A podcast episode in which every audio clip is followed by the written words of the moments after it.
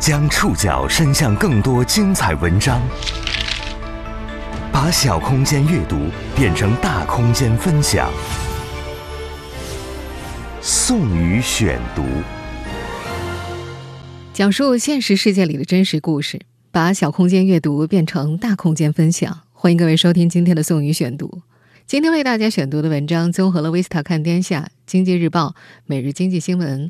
南京广播电视台、现代快报、中国旅游报和中国企业家杂志的内容，我们一起来了解：当露营成为最热门度假方式。刚刚过去的五一假期，你的朋友圈是否被露营刷屏了？不能远行，所以我就是在野外，大家朋友可以一起聊聊天呀，然后吃吃东西，烧烤一下，就一个新的一种生活方式吧。你是不是有这样的感觉？周围总是有朋友。不是在露营，就是在去露营的路上。露营为什么会这么火？露营的概念又是怎么在国内火起来的？露营红火的同时，又暴露了哪些问题？这波露营热还要热多久？宋宇选读，今天和您一起了解：当露营成为最热门度假方式。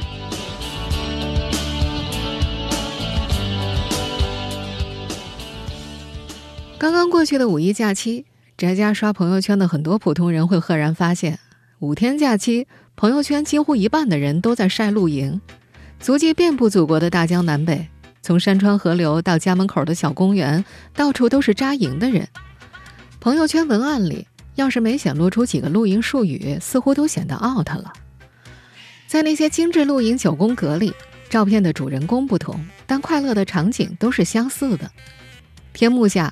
摆着一圈折叠椅，三五好友在帐篷外围坐，烧烤架支在一边，鲜花和蛋糕属于标配。背景大多在山腰或者湖边，再不济也是冒了清茶的阔草地。帐篷上还要缠上两圈星星灯作为装饰。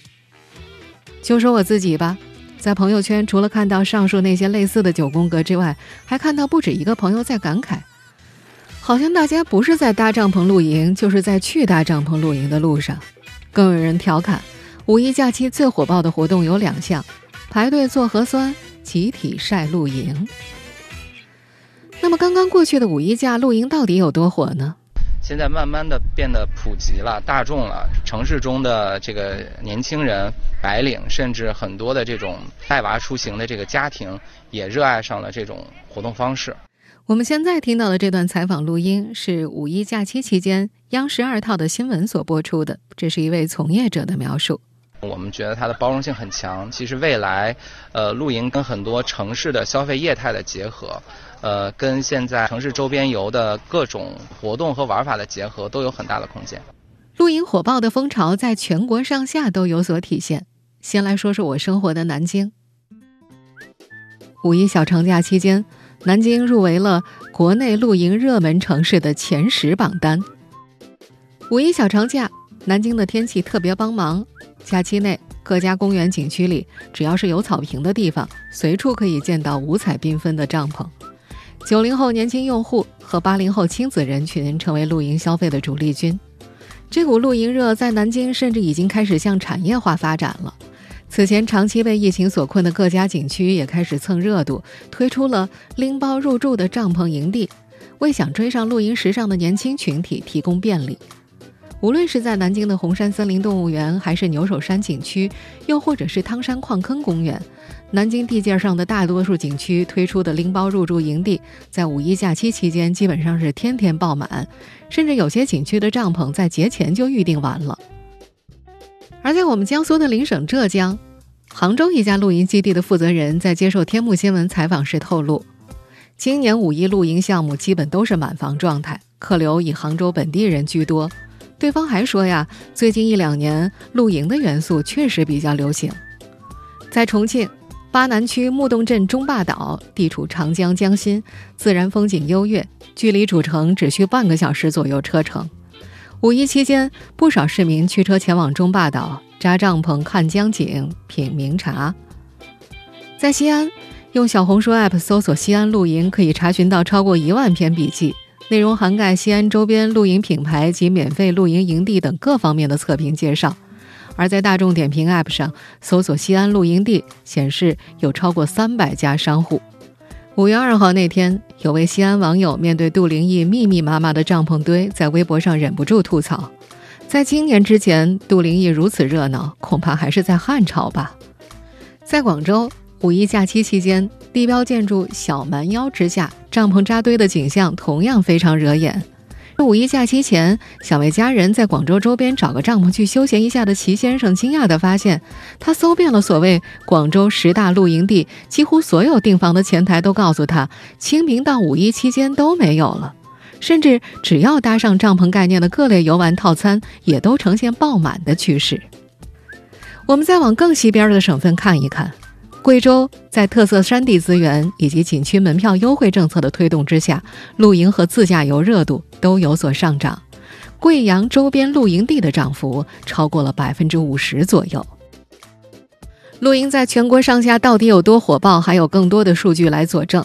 某电商平台上，露营相关产品四月份的成交同比增长超过百分之两百。五月四号，携程发布了二零二二五一假期出游报告。露营成了今年额外受到关注的领域。携程数据显示，五一假期第一天，露营在平台上的访问热度达到了历史峰值，搜索热度环比增长百分之九十。就在同一天，同程旅行发布的《二零二二五一假期旅行消费数据报告》也显示，五一假期期间，周边露营市场持续升温，露营相关旅游搜索热度环比上涨百分之一百一十七。森林露营、海岛露营、公园露营、星空露营、亲子露营成为五一期间最受关注的露营主题。另外，《新周刊》上刊登的一项不完全统计还显示，仅有百分之二十三点五的年轻人没有在五一假期参与户外露营野餐活动。已经立夏了，刚刚过去的这个春天，你是露营大军中的一员吗？看着社交平台上又精致又雷同的露营九宫格或视频，你准备加入露营大军吗？露营到底是怎么火起来的？在露营走红的过程中有哪些推手？宋宇选读继续播出。当露营成为最热度假方式，露营的诞生起源于野外狩猎的需求，在一般普通人的概念当中。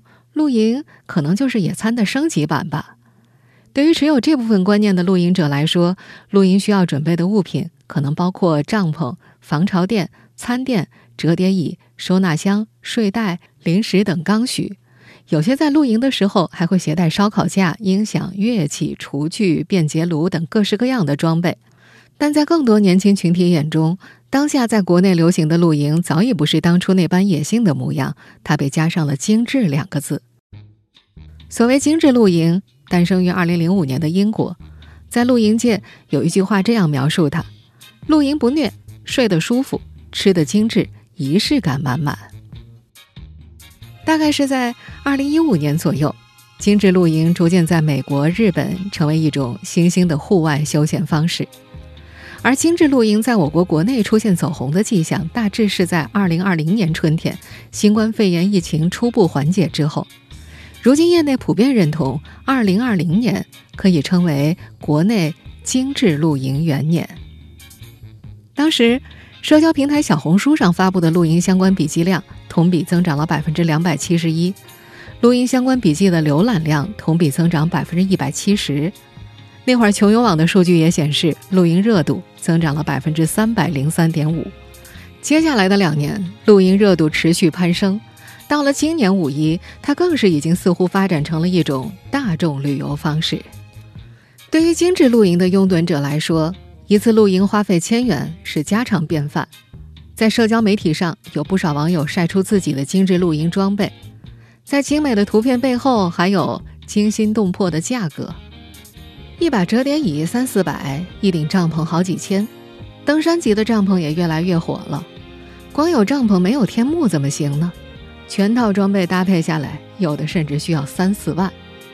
甚至有部分九五后用户群体还会规划出不同的露营方式，例如考虑是自驾还是徒步，是去公园、湖边还是去山间露营等等。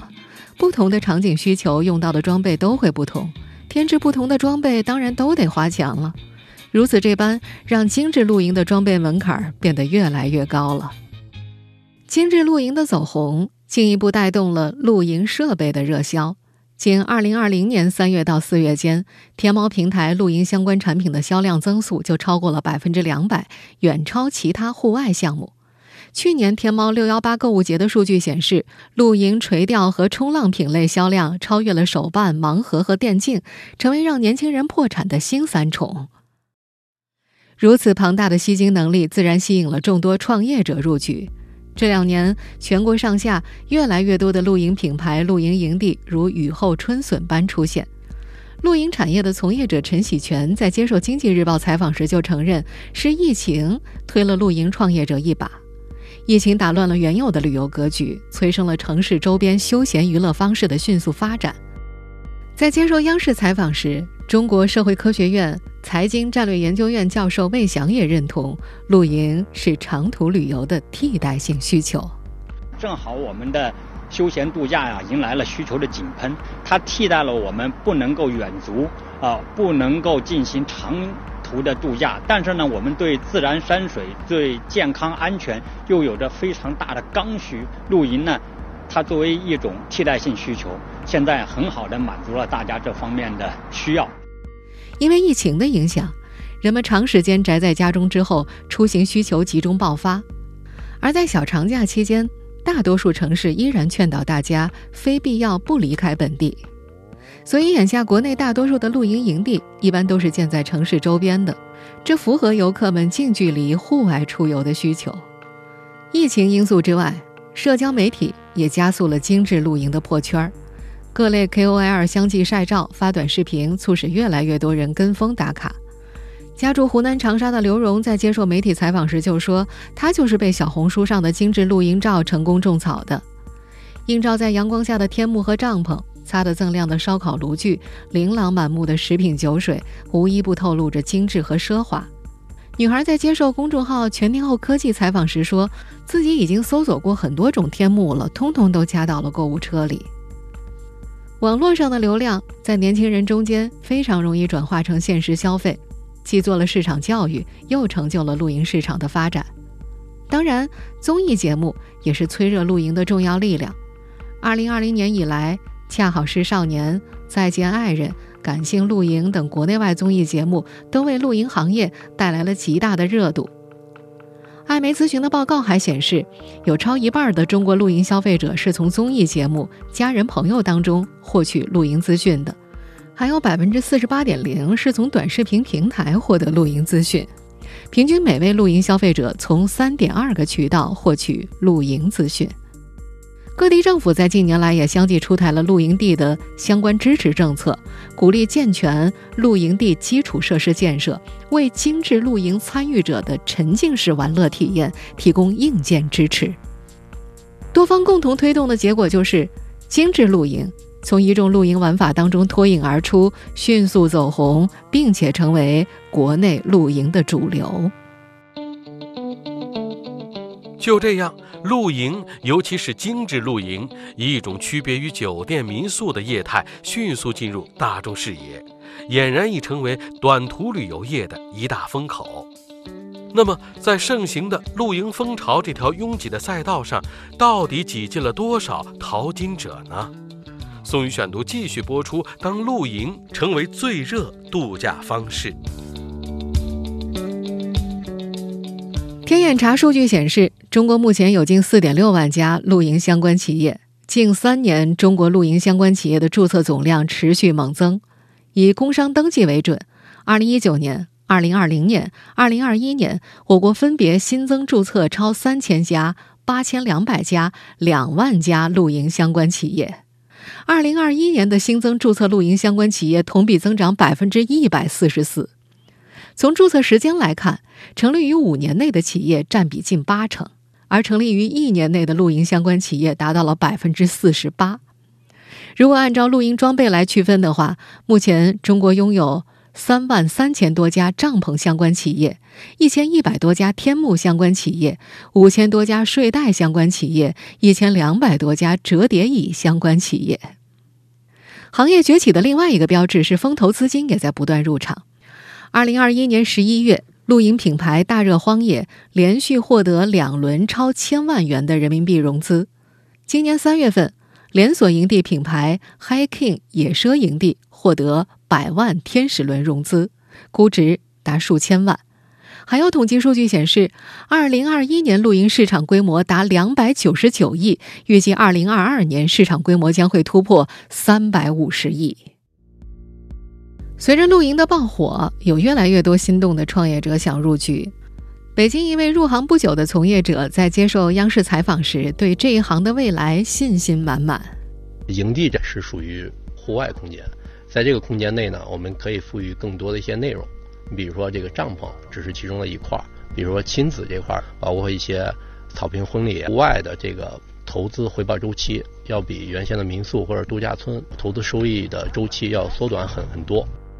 一位最近想入局露营基地的连续创业者李亮，在接受《中国企业家》杂志采访时提到，目前国内现有的露营基地发展的都比较早，还没有出现头部的大公司。他觉得这是个机会。不过，他也担心目前政策还不明朗，担心后续会出台行业限制性措施。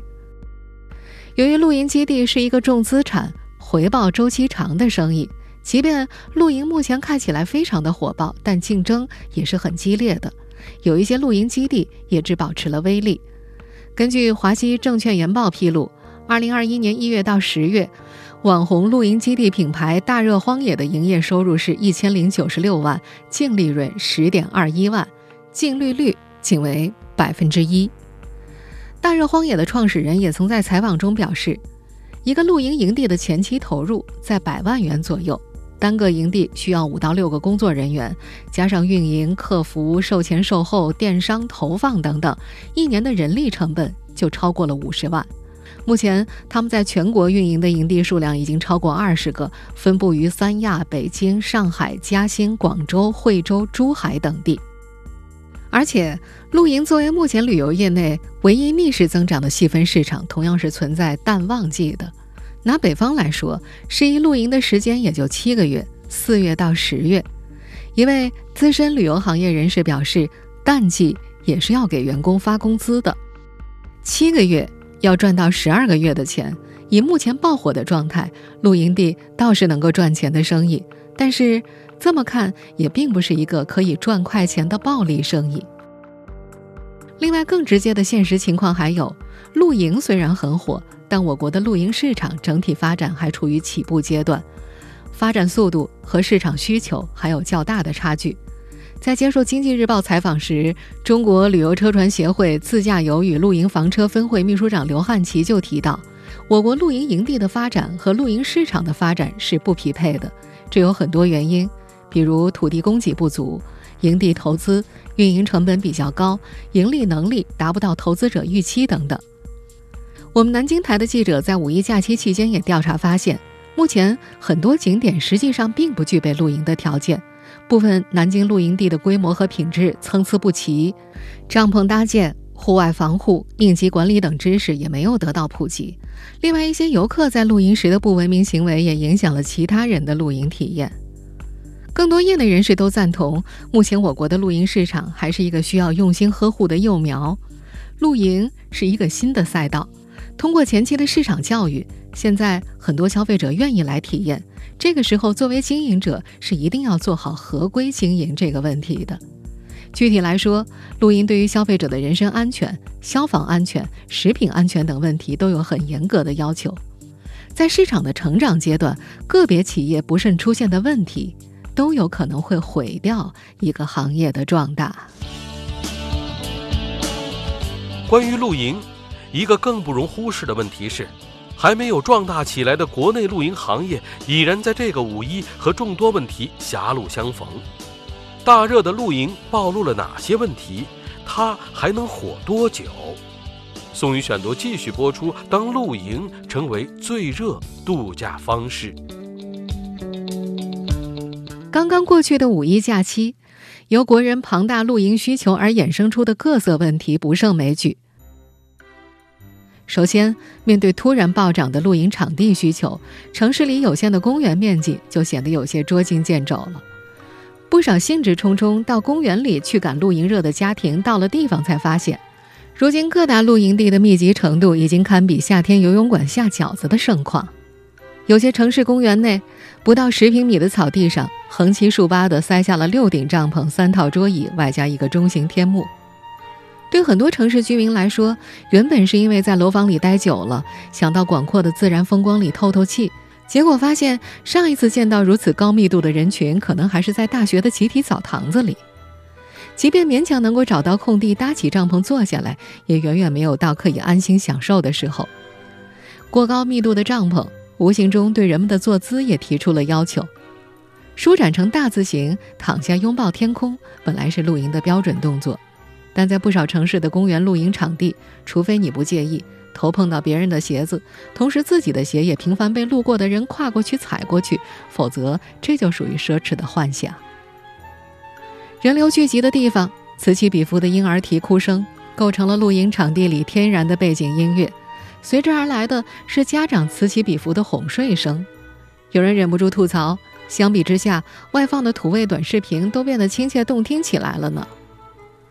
即便不在城区公园凑热闹。而是专门砍去郊外著名的景区露营，收获的也有可能是类似的失望。被各色社交媒体种草的游客，首先需要面对的可能就是图文不符、同质化严重的网红营地。拨开网图上的层层滤镜，所谓的原生态环境，可能只是满地枯叶、荒草丛生的山林间。遍地的餐盒、纸巾、塑料袋，也都在默默控诉这里曾经同时容纳了多少前来露营的游客。还不算完备的公共设施，更会让扎堆体验露营的年轻人们体会一把找不到厕所的窘迫感。另一方面，就算花费重金选择号称能够拎包入住的露营营地，用金钱堆出来的仪式感，也未必能够换来等价的体验。就说我们南京吧，在五一假期期间，奥帆营地帐篷酒店一度每顶帐篷一天的价格要两千三百八十八块。汤山矿山乐野营地周末两天一夜的露营活动也需要两千三百九十八块钱一组，这些露营的价格都已经逼近五星级酒店了。但是社交媒体上却有不少网友表示，蚊虫、潮湿、夜晚低气温，让人生中的第一次露营体验并不完美，以至于五一假期之后，有无数网友吐槽，露营、民宿、郊游已然成为城市周边游的三大坑了。是一坑连着一坑。那么，正在听节目的各位朋友，你在五一假期期间露营了吗？你是真正体验到了露营的乐趣，还是被露营坑了呢？和任何一种在年轻人中流行的事物一样，这股红火的露营风潮能否真正作为一种生活方式被延续下去，还得打上一个大大的问号。我们在前面就已经说了，露营。是疫情状态下催生的旅游新风口。我们已经被新冠疫情深刻影响三年了，有谁不期待我们的生活、出行和度假休闲都能够尽早回归正轨呢？而等到一切都恢复正轨了，你还会去露营吗？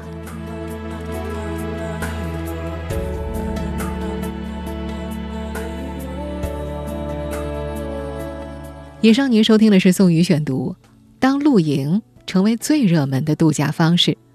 本期节目综合了《维斯塔看天下》《经济日报》《每日经济新闻》南京广播电视台《现代快报》《中国旅游报》《中国企业家》杂志的内容。收音节目复播，您可以关注本节目的同名微信公众号“宋宇选读”。我们下期节目时间再见。我想乘着风，想乘着风，单独去旅行。也许去纽约，或去东京，也许飞到那沙漠大戈壁。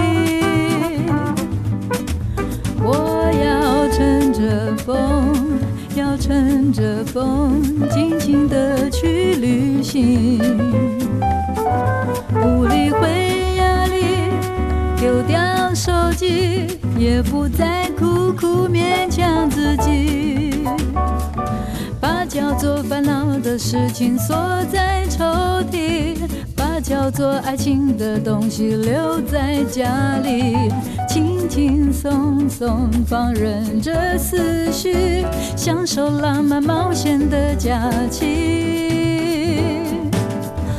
我已乘着风，已乘着风，快乐去旅行，呼吸着自由。我找到了久违的